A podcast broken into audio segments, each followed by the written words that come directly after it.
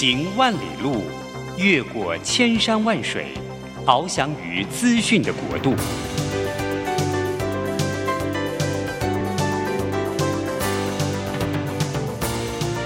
以全方位的视野，飞向更高更远的目标。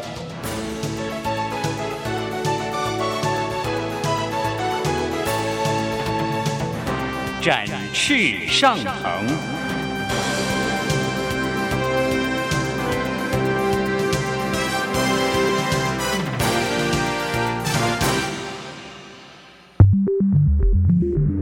新冠疫情让世界变得不一样。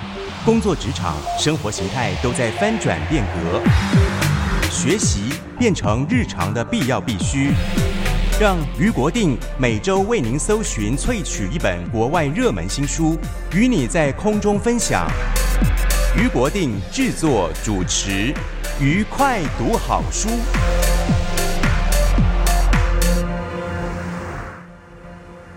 欢迎大家来到愉快读好书，我是俞国定。每个礼拜一的早晨八点钟，我们在台北 FM 九零点九和桃园 FM 一零四点三同步播出。欢迎大家在礼拜一早晨我们在空中相会。呃，大家可能都有一个感觉，就是最近这一段时间里面，尤其是过去的一两年啊，最转型这件事情，好像变成各行各业都面临要的挑战。但是呢，我们得到的消息啊，常常会觉得，虽然我们拼了命转型，但是那个结果跟我们想象的完全不一样。什么意思呢？就是说很少成功的啊，成功的比例很少。根据那个台湾政府的，我们自己政府的这个统计也发现，数位转型这件事情是有难度的，而且非常不容易的。所以成功的比例呢，都在呃百分之十以内。那意思就是说。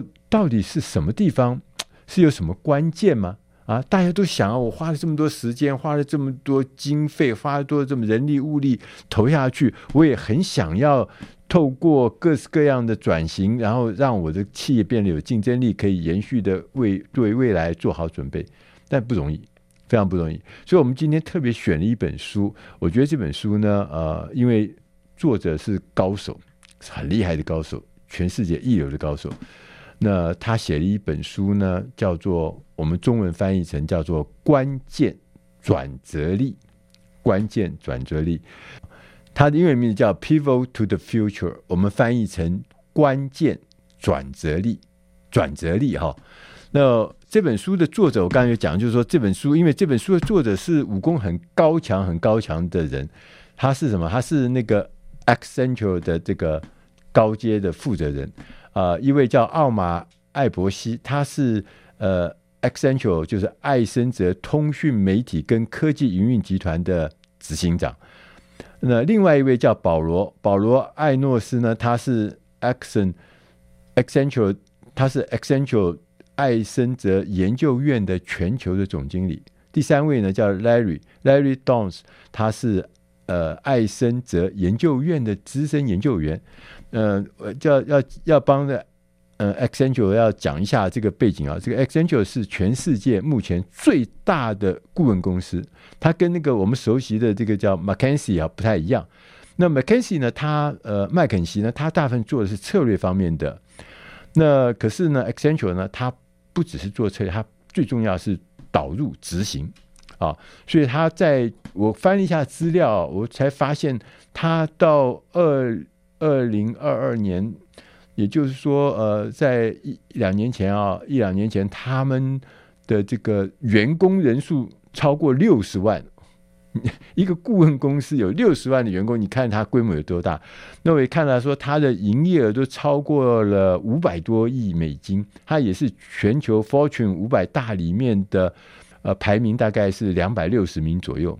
所以这是一个很大很大的全世界的这个呃等级第一流领导的品牌哈，就是咨询顾问公司。那这三位这个专家他们写的这本书呢，关键转折力啊，他其中呢一开始的时候他就告诉我们，他说当我们呢面对现在这个动态变化很大而且不可预测的市场的时候，一次的规模一次的规模的转型是不够的。就你只是想说做一个大型的、彻底的一次的规模转型是不够，绝对不够。好，为什么呢？他说，因为哈，现在在现在当下，各行各业，不管你什么领域，颠覆这件事情变成常态。不管是外部环境的颠覆，自己公司的颠覆，消费者的颠覆，各行各业各个领域都变成一个颠覆是常态。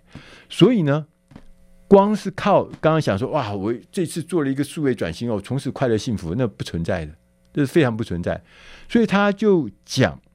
他们就，所以他们后来呢，就根据呃爱森者 Accenture 公司的这个一个调查，他们呢对三千家企业进行了一个多年的调查，就得到了一些结论。他说，第一个，他们这个调查结果显示，第一个是说，任何的时间点，强调任何的时间点，至少有。百分之六十三的公司遭遇到颠覆性的变革，颠覆性的变革什么意思啊？就是我我解释成致命性的，就是人家整个给你这个盘子翻过去，整个这个事业都给你端走了。他说，另外呢，在任何的市场中，不管你在哪里，百分之四十四的公司未来呢是非常容易受到创新颠覆的影响。就那这样看起来是什么？任何时间。大家都有可能，你会受到革命性的、颠覆性的变革。同时呢，不管你躲在哪一个行业，哪怕你是觉得那个最传统的行业，它也有可能会碰到创新的颠覆。那这样看起来就表示什么？这个市场上里面呢，是颠覆是存是长时间存在，是无所不在的，你是避免不了的。所以呢，如果说我们想要颠覆市场的这个颠覆，而有如果我们想要面对。呃，市场的颠覆的话，最重要，你必须要不断的重塑改造，就因为你在变嘛，所以你必须要变，跟着改造，跟着调整，跟着创新，跟着重塑，这样才有可能啊，让你自己从一个机会转到下一个机会，所以多次的关键转折就变得很重要。呃，我们刚说这本书的书名啊，讲了一个关键字叫 “pivot”，P-I-V-O-T。这个字呢，在呃几年前呢，曾经呃很很流行过一件事，很流行过这句话，就是用这个这词说很多产业啊，叫要 pivot，pivot。那我们把它翻译成就是一个转折，一个关键的转折。呃，pivot 呢，我我把它解释成啊，我们其实是有非常多的例子，就是说我们有时候在做一个东西。呃，做一个东西，做一个服务，或做一个呃商品，或做一个什么东西，你会发现啊，突然你会发现，它原来做的是用这个用途，就会发现它有一个延伸的用途，比现在原来你设计的用途还要更大，还要更伟大，还要更雄壮，而且更深远。这就是 pivot 最重要的关键，就是有转折，转到另外一个地方。呃，我不知道可不可以这样讲，就是呃，我们。我们我们我们我们发现那个药吃的药这里面常常发生呃一个心脏药心脏药呃呃发明了呃很很有就后来人家发现这个心脏药它有一个更厉害的这个功能，而且呢这个功能呢是无可取代呃就是对男性朋友特别有帮助的。就这个大家都知道，那个蓝色小丸子就是这样来的，它就是 pivot 的最标准。原来是心脏药，后来变成蓝色小丸子。那其实我们有看过非常多的这样的例子啊。你看，如果我们在科技业也是非常多的这样的例子啊。呃，我们讲 Facebook 以前是干嘛的？Facebook 以前是一个学生们之间的一个什么约会的交谈的一个网站，就现在变成全世界最大的社群网站。所以 pivot 这件事情。很重要，你必须要了解，也是要了解这本书的关键哈。那在这个书里面呢，这本书里面，他一开始他有讲，他说关键转折的本质哈，不是要你立刻停止投资你过去或是现在的科技，然后呢，把所有的资源呢拿去放在那个刚刚冒出头的啊，刚刚出现的那些新科技上面。他不是这个事情，不是这个意思，你千万不要搞错了啊！他说，应该所谓最明智的关键转折应该是什么？是你在重新开始投资之前，一个新的投资之前，新的科技的移转之前，你必须要把原来你就很做的不错的、做的很好的东西呢，你不可以把它淘汰。你不但不能给它淘汰，你还要把它固守。你不但要固守，还要让它创造很足够的呃，所谓营收啦、获利啊。那是什么意思呢？就是我们发现，我们发现过去我们都认为说，哎呀，有新的科技，我们就赶快把它转过去。就我们从很多的例子里面，我们发现现有的成就、现有的服务、现有的产品，你必须先把它固守好。当它产生足够的资源的时候，你才有能力去转做新的东西。要不然，你可能会青黄不接。我们要静点音乐，下个单元我们再跟大家来探讨 Netflix。它怎么做这件事？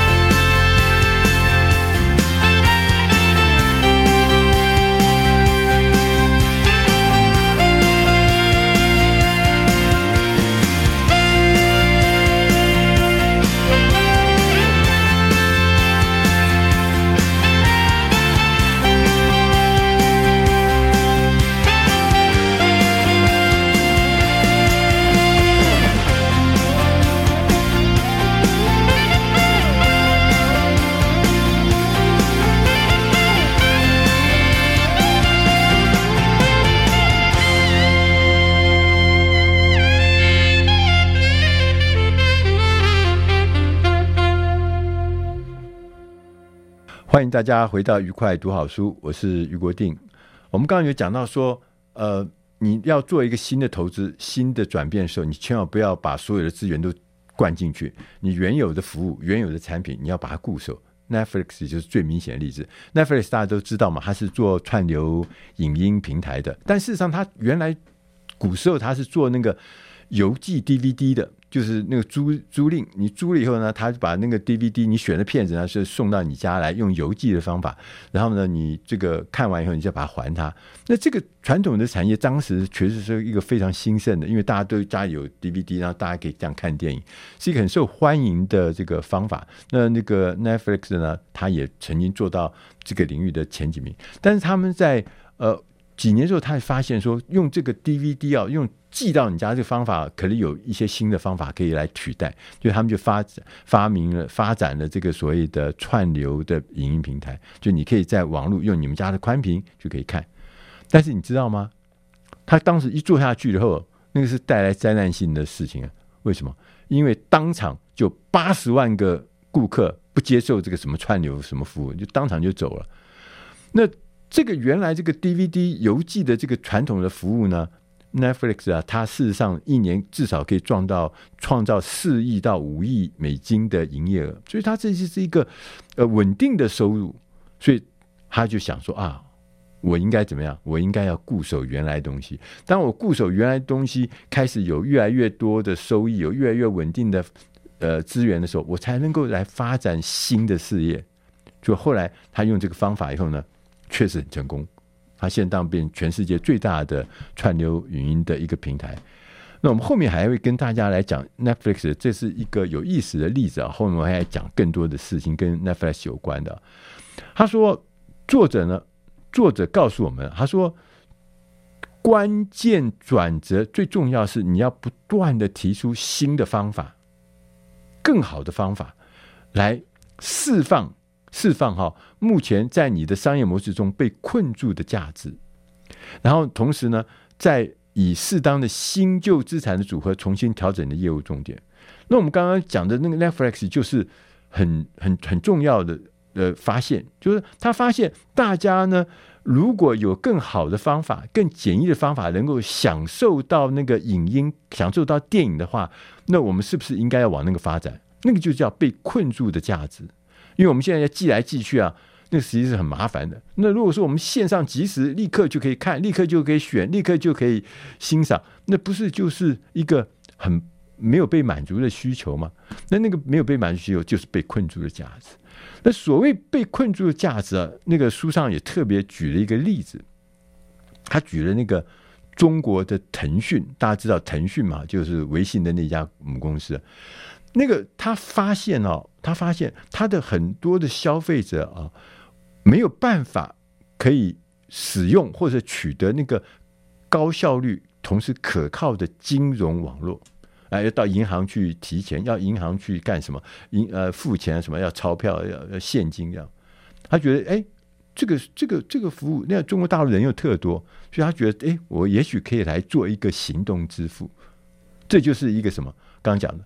一个被困住的价值，网络金融、线上支付、行动支付啊，不得了！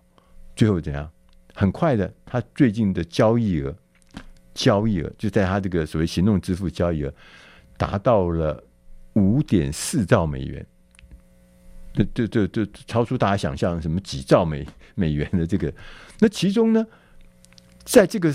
这个所谓行动支付的市场里面，大家知道，这个阿里巴巴占了百分之五十，腾讯占了百分之四十。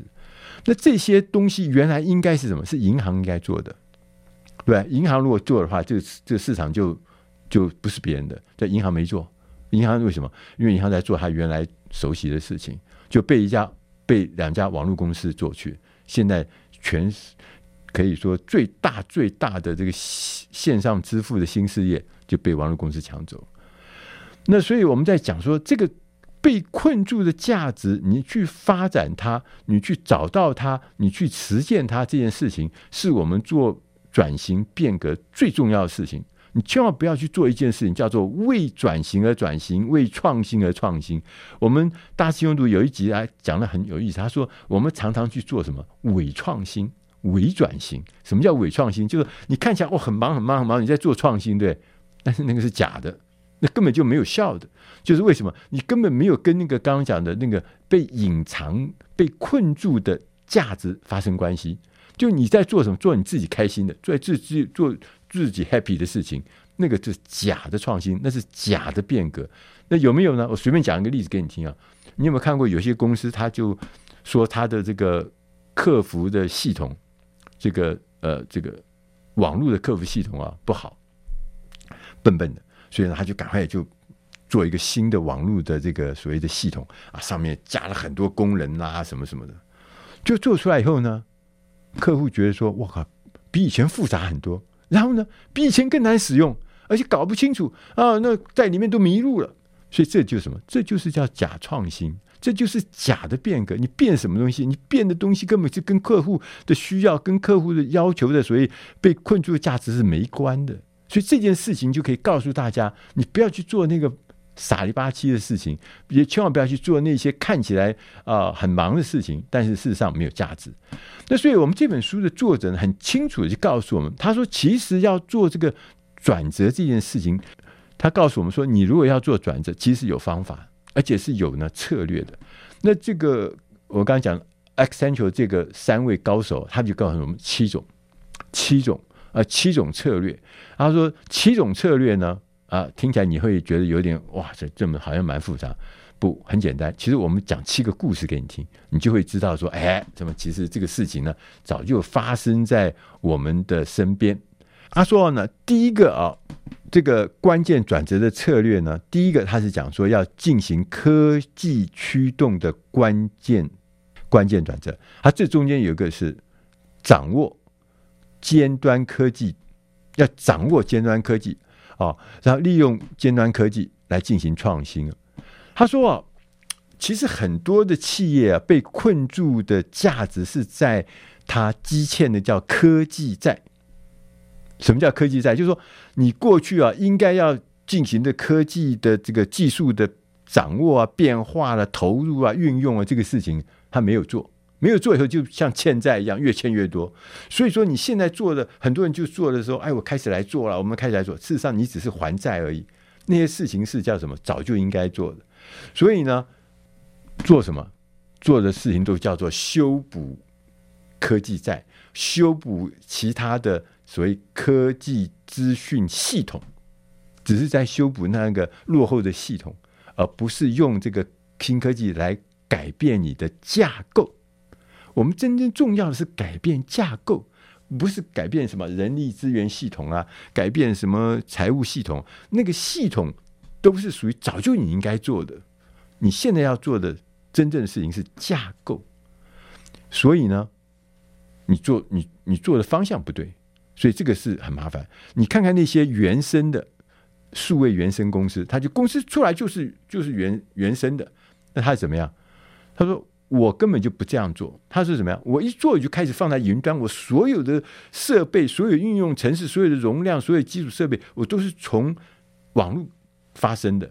我所以我的产品、我的服务，就是就是从网络出去来想这件事情的。所以呢，我我以前我们做传统产业，我们做杂志。啊，做杂志还还有点成就，然后就觉得说，哎呀，数位革命来了，所以最简单什么样？我把我的杂志的这个做成电子书，哎，我就数位化完毕，就会发现怎么样？那个内容是一样的嘛，都是那些文字，文字是相同的，唯一不同的是陈列地方不同啊，陈列地方呃放在这个荧幕里面，还是放在纸本上面？所以你说你这叫做数位数位这个数位转型吗？你这叫做数位呃开发吗？你这叫做数位创新吗？才不是呢！所以他说，第一个你要先搞清楚，你的用科技驱动是要改变你的结构，改变结构不是只是移动什么陈列的方式啊，陈列的地点，这不是。第二个策略，他是说，我们必须要满足顾客不断的变化的需要。这件事情呢，很多很多人都在说，很多很多人都在讲，也很多很多都在做。我们要进点音乐，下个单元我们再来跟各位聊一聊，怎么样叫做满足顾客不断变化的需求。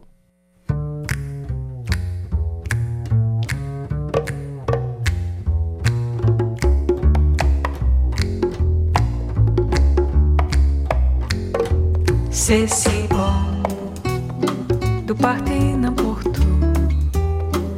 dessus, bras dessous, en chantant des chansons. C'est si bon de sortir des mots doux, des petits rien du tout, mais qui en disent long. En voyant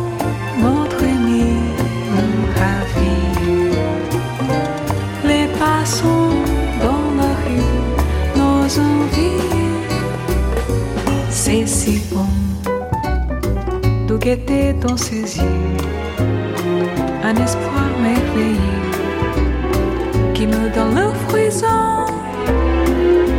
C'est si bon, ces petites sensations, ça vaut mieux qu'un million. Tellement, tellement c'est bon.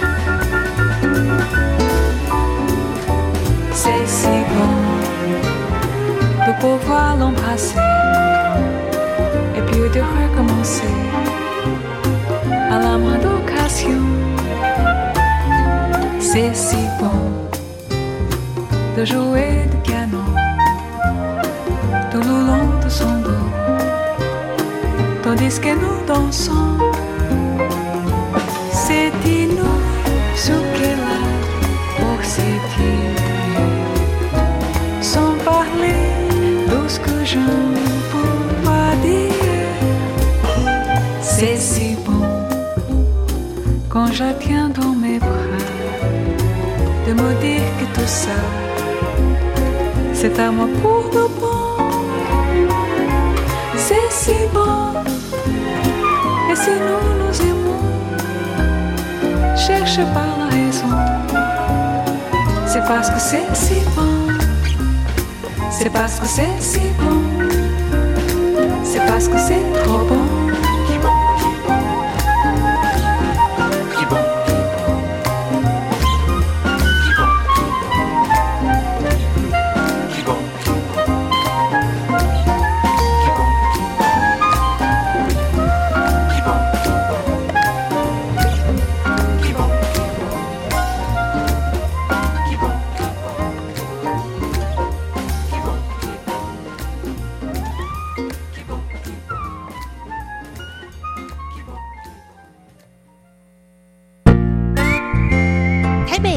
九零点九佳音广播电台，桃园 FM 一零四点三 Go Go Radio，宜兰 FM 九零点三 Love Radio，这里是佳音 Love 联播网，精彩节目欢迎继续收听。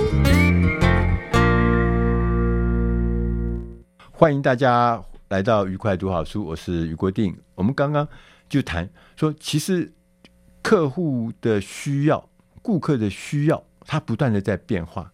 你能够满足他吗？你不但能够满足他的变化，还能够让你自己的服务或你的产品变成消费者或变成顾客中生活中不可或缺的一部分，不可或缺，而且甚至达到依赖的部分、信靠的部分。那我就举个例子哈，就是大家知道美国有一家很有名的呃药妆连锁店叫 CVS。啊，我我我我有一年我去美国，他他在那边帮大家打那 COVID-19 的那个那个那个疫苗，那我就对他印象很深刻。那事实上，大家知道，我们对药、医疗药这个服务是越来越大。那 CVS 它除了做做药妆店啊卖东西以外，跟你配药以外，你的处方药它帮你配以外，它其实还提供了更多的服务，让你觉得好贴心。譬如它提供处方签、处方药的标签。我们我们年纪大人不是吃每天吃好多药吗？常常搞混了，搞不清楚。他给你一个标签，让你很方便的去管理说，啊，这是什么药？这是什么药？这是糖尿病，这是高血压的。还同时他也说我送药到府。啊，年纪大人到去那边拿药也是蛮麻烦，送药到府啊。然后他还干什么？他还帮你做这个远程的医疗解决方案，同时还帮你做这个保健医疗保健。你要去看医生啊，帮你做预约门诊，同时还提醒时间到，提醒哎，明天或者什么你要去看什么什么诊，你别忘了。到了这个前几小时跟你讲你要出发了。那这些整个的服务，就是刚刚讲说，它不但满足客户不断的。变化的需求，它还变成一个什么？变成一个可信赖、不可或缺的一部分。这就是第二个策略。那第三个策略呢？那讲的说，要我们要更加的数据化的导向，数据化的导向。那数据化的导向，他说，我们必须要用这个，因为数数数数位化时代啊，有一个特色就是所谓的数据量会变大。很多很多数据，我都透过电脑这个统计数字，各式各样。那当我们产生或者是共享或部署更多的数据的时候，我们我们会从中间找到一些特别的洞见。我们可以从这些洞见呢，来作为我们公司创新的导向的根据啊。我们从我们所谓。要创新，我们所以要变革，是根据数据来的，不是根据老板的想象来，不是根据一时的兴起来的，是要根据数据来的，这是很重要的。所以数据导向也是蛮重要。所以这个作者呢就告诉我们，他说：“其实啊，我们如果能够深入的掌握、深入的研究、深入的开发，你会发觉，在那个这个庞大的 big data 大数据里面。”这是你公司的大数据，这些大数据里面是有非常多被困的价值。我们刚刚不是在讲被困价值要找到吗？然后把它作为你的这个呃工作的或创新的方向。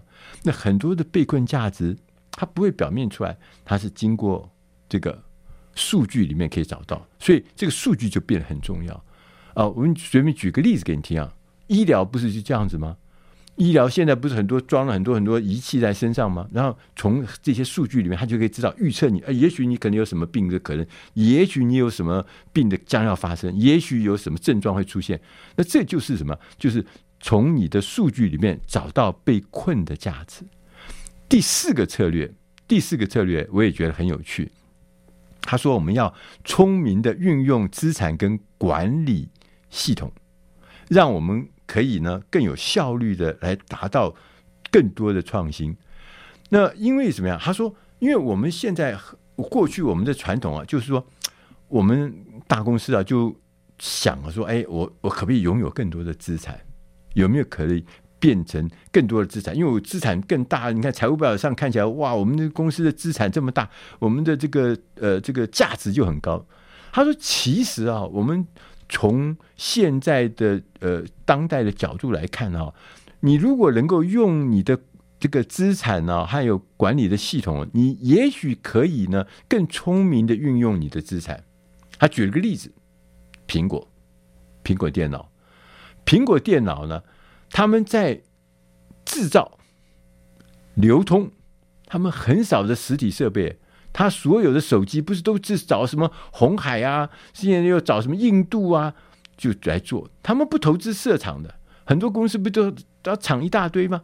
对，他说不要，我要轻资产的概念，这就现在流行的轻资产的概念。那因为轻资产就可以聪明运用你的资产，聪明运用你的管理系统，让你的竞争力会变得更强，会变得更灵活。所以这是第四点。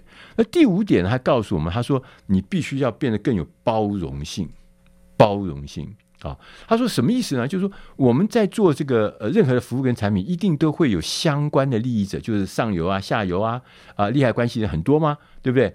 那你要让这些利害关系人上游、下游、左边、右边一起来参与你的创新，餐饮的创新，那产生的力量就很大。所以你要有包容性。那举了个例子给大家听啊，就是阿里巴巴，阿里巴巴，阿里巴巴是很大的这个呃，中国大陆是做什么淘宝啊，什么什么这些公司。那这个阿里巴巴的淘宝，它其实中间有一个很重要的事情，就是我做电商，我必须要把东西送到你家去，所以那个运送服务。快递服务是很重要的关键，我的这整个的呃价值链能不能完成，东西能不能准确的送到你那边是最重要的关键嘛。所以他最后呢，他是跟这个中国的几家大的这个快快递公司呢合作、合作、联合合作啊，做深度的合作，然后呢帮这些快递公司呢，原来以前快递公司小小的，但是因为它量很大，所以他就。帮助这些快递公司呢，改善物流的基础设施啦，改善它的管理系统啊。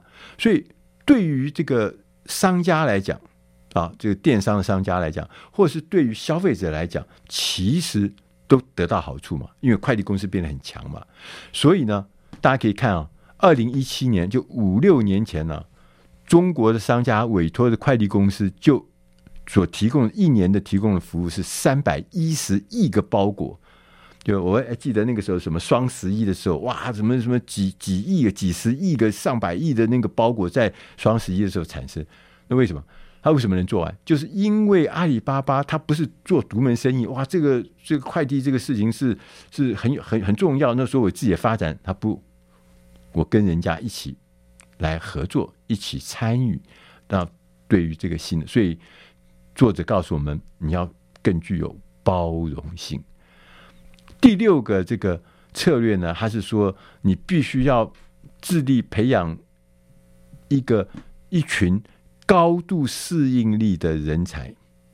这高度适应的人才呢，才能够帮你对未来呢做好准备。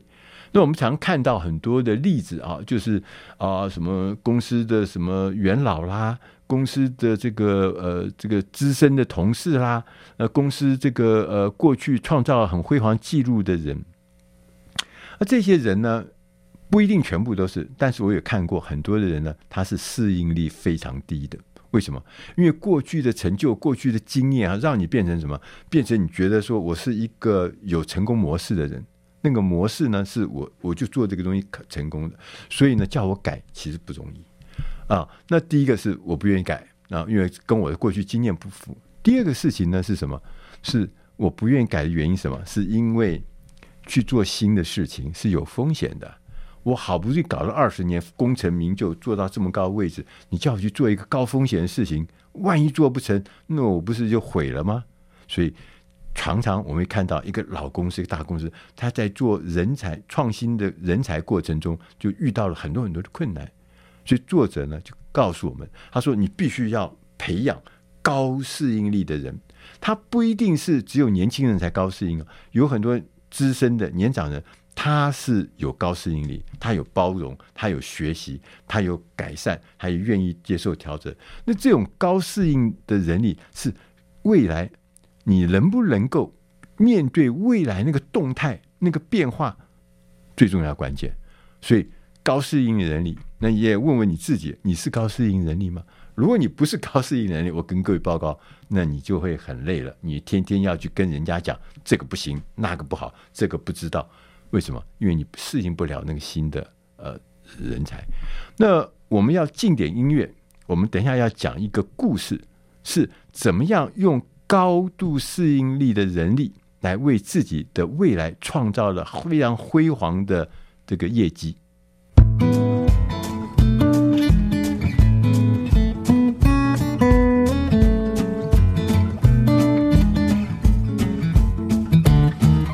As easy as rolling off a log, I found it easy, baby, to fall in love with you.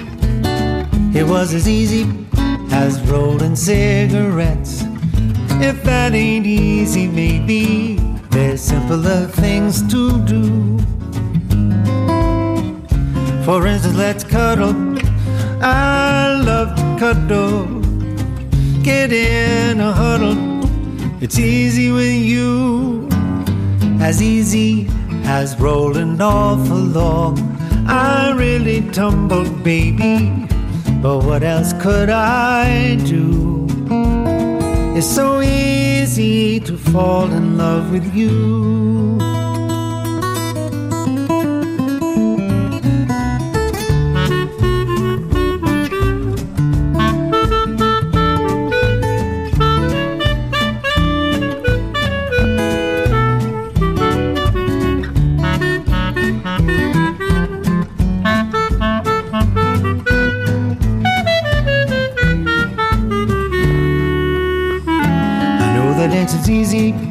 As rolling off a log.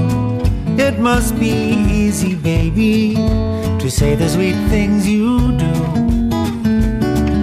As easy as rolling off a log. I must be crazy, baby, but you make me think it's true. Cause if I do say, I've heard of you say, the things that you say. So help me, it's true. This love stuff has got me in a fog. The guys all say they love you. No wonder that they do. It's so easy to fall in love with you.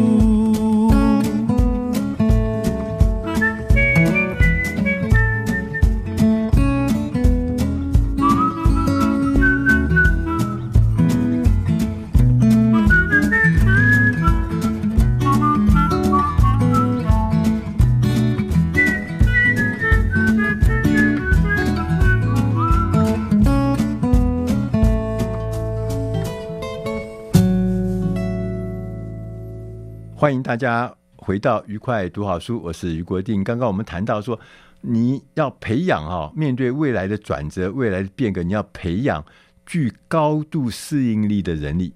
好，那刚刚讲说，呃，这高度适应能力呃是很重要的，但是呢，呃，不容易，所以可能要培养。那我就讲个例子给大家听啊，大家知道中国有一家汽车公司叫中国吉利。啊，这吉利公司。那吉利汽车公司呢？其实我在很早以前，我曾经去参观过这家公司，在呃大概呃两千年的之后，在两在两千零四、两千零五的时候，在那那个时候，我们都笑这家公司。这家公司为什么？他做的他做的汽车，它是一个很很很初创的公司嘛，呃，比较客气讲叫，他那车子做出来哈。四不像，为什么？因为他就模仿这车，可能正面看起来像这个宾士哈，侧面看起来像 BMW，尾巴看起来像 Volvo，像奥迪啊，像奥迪，就是觉得说，我靠，这个这家公司这这这很好笑。我们觉得他做的车子能做吗？他唯一的优点就是很便宜，很便宜那个车子，所以我们就看不起这家公司。但你知道吗？经过了呃这个十几年以后，哇，他变成一家有有头有脸的公司，他开始自己设计公司啊。那更厉害的一件事情啊，就是在二零一零年的时候，中国吉利汽车把 Volvo，大家知道吗？是号称是全世界最安全的车子啊，Volvo 就富豪汽车把它买下来，而且是百分之百买下来，用一个很便宜的价格把它买下来。为什么？因为 Volvo 当时呢亏损得很厉害。啊，我记得呢，他只用个几亿，好像两三两两亿还是几亿的现金就买下来，但是他也把他所有的债务也买下来，那是有上百亿美金的这个债务。那他买下来以后呢，这个中国我们认为这个土土的一家汽车公司，富豪 Volvo 大概死定了。就你看这个这个这个中国基地还是蛮厉害。他在二零买之后，在二零一零年到二零一五年的时候，他要把自己的富豪汽车呢，要把它转成成为一个高级汽车品牌。他做了一件事情，就是增加了三千个新进的工程师，而且这三千个工程师绝大部分是软体工程师，不是机械工程师，不是制造工程师，不是，绝大部分是软体工程师。为什么？因为他预估未来软体这件事情、资讯这件事情、AI 这件事情，会在汽车身上很得到很大很大的，不管是生产啦，不管是使用啊，有很大很大的关键的一个元素，所以他派了三千个，他征募的，他也不是说从中国派去，不是，他征募了三千个新进的工程师。那这些工程师就是我们刚刚讲的，他有高度适应力。为什么？他不是做汽车，他是做软体的。他就怎么样让这个软体的这个力量，把它放到我们刚刚讲的汽车里面去。大家可以看到，二零二二零二三年，你可以去问问看，你会觉得。我们如果没有跟你讲说它是一家中国汽车的这个背景的公司，你去车厂去那个展示间看看，你会发觉那个 Volvo 汽车真的是刮目相看，刮目相看，非常的棒，做得非常的好，哎，在全世界就开始重新的。以前我们认为 Volvo 什么会爆冲啊啊，会很就是就是这开的时候刹车的时候会爆冲嘛哈，在大家就骂 Volvo 哈。现在完全不一样了，不管是内部的设计、外部的制造，那这就是刚刚讲的一个例子，就是说你必须要培养高度适应力的人力。为什么？未来是需要这种高度适应力的人力。那些呃所谓的什么呃固定的、刻板的 SOP 的那个很多很多的这个人力，将来都会被 AI 人工智慧取代。就是那个重复性的工作，AI 人就来做。未来的人是要做什么？做弹性的、个别差异的东西，才是由人来做。固定的事情别人来做。那我们从啊、呃、Volvo 汽车的这样的转变，你就可以知道，它当然后来怎么自动驾驶啦，还有这个内部操作的系统的电脑化啦，都变成它的竞争力。那这关键就是我们刚刚讲的第六个那策略。第六个策略，高度适应力的人力的培养。第七个策略呢，Accenture 的三位专家告诉我们，他说要更有效的运用网络的力量，网络的力量。那呃，你会想说，对啊，我们不是大家都在用网络力量吗？啊，其实不是。他说啊，这个网络力量不是什么把东西放在那个网络上面就叫网络的力量，不是，是你怎么样子用网络科技。用这些新科技呢，让它变得你的服务、你的服务、你的产品变成了一个更长的一个服务，一个更长效率。什么意思啊？他说，譬如说我们跟这个呃，譬如说我们的手机，他说手机呢，就是我们跟其他业者合作啊，提供了各式各样的跟其他业各式各样的创新，然后呢，让你的这个。呃，手机透过网络从一次性的购买啊，变成持续性的服务。大家有没有记得？我们在现在讲叫早年呢，哈，其实也没多久了，二十年前吧，二十几年前，那个那时候不是科技始终来自人性嘛，Nokia 嘛，对？哈，那 Nokia 当时也很贵啊，手机也不便宜啊，那手机也很棒啊，我们用的也很开心啊，哈，对。但它有个特征。你把你你买回家以后呢，买了这个手机，Nokia 手机呢，然后呢，你就跟 Nokia 公司说再见。为什么？因为剩下的事情就是我自己用这手机啊，我打电话啦，我写字啊，呃，写文件啊或什么的，那就是就是这件事情就结束了。我们买了完以后，我就跟 Nokia 公司结束关系了，没什么事情要跟他发生呃互动。可是你看。iPhone 来的最大不一样是什么？iPhone 卖给你一个手机贵个要死，对不对？贵的要命，对不对？还比人家贵很多。然后呢，哎，我跟 iPhone 的关系从从这个交易之后才开始哎，你要用它的上面的 APP，你要付这个钱付那个钱，对？为什么？它变成一次性的购买，变成一个持续性的服务，这厉害吧？啊，这厉害吧？啊，就是说你买一个东西回去。买完了以后，你还要持续的对他提供服务付钱呢？你看，哎，你看看这个 i Apple 的 iPhone 是不是比 Nokia 高明很多？所以 Nokia 觉得很这这个这个科技始终来自人性。啊，你们这些人真奇怪，怎么一点人性都没有 啊？他们最后就没有人理他了，对，很惨。那为什么？因为没有用到网络化的力量。Nokia 跟 iPhone。最大差异就是有没有人上网的能力，对，iPhone 可以上网，因为上网，我们两个关系就变成很复杂了，可以长期、长期、长期用用下去，可以长期、长期的走下去。那所以呢，从这个七个策略里面，我们可以看得出来啊，在未来啊，是越来越多的网络化的智慧型的商品或者网络化的服务会问世，所以呢，同时也会产生更多的数据。那这些数据呢，会为我们带来更强的洞察力。那因为我们有洞察力，我们就会找到，我们也会释放更多的被困的价值。而这个被困的价值，就是我们未来要转折、要变形最重要的方向。就找到那个价值，然后进来。那我个人的解释叫做“隐而未显”的需求，“隐而未显”就是说。它隐隐然在那边，但是我们不知道，我们看不到，它不明显。那我的经验，所有的我所有呃，我工作经验里面，只要你能找到隐而未显的东西，通常你就会比你的同业、比你的竞争者更快的胜出，更快的创造更强的这竞争力。所以，隐而未显、被困的、隐藏的价值，这就是我们。很重要的能力，如果你能找到，那当然你就变成强者；如果你不能够找到，那你当然就没办法了，没法躲了哈。那我们今天的这本书啊，它这本书呢叫做呃关键转折力，关键转折力哈。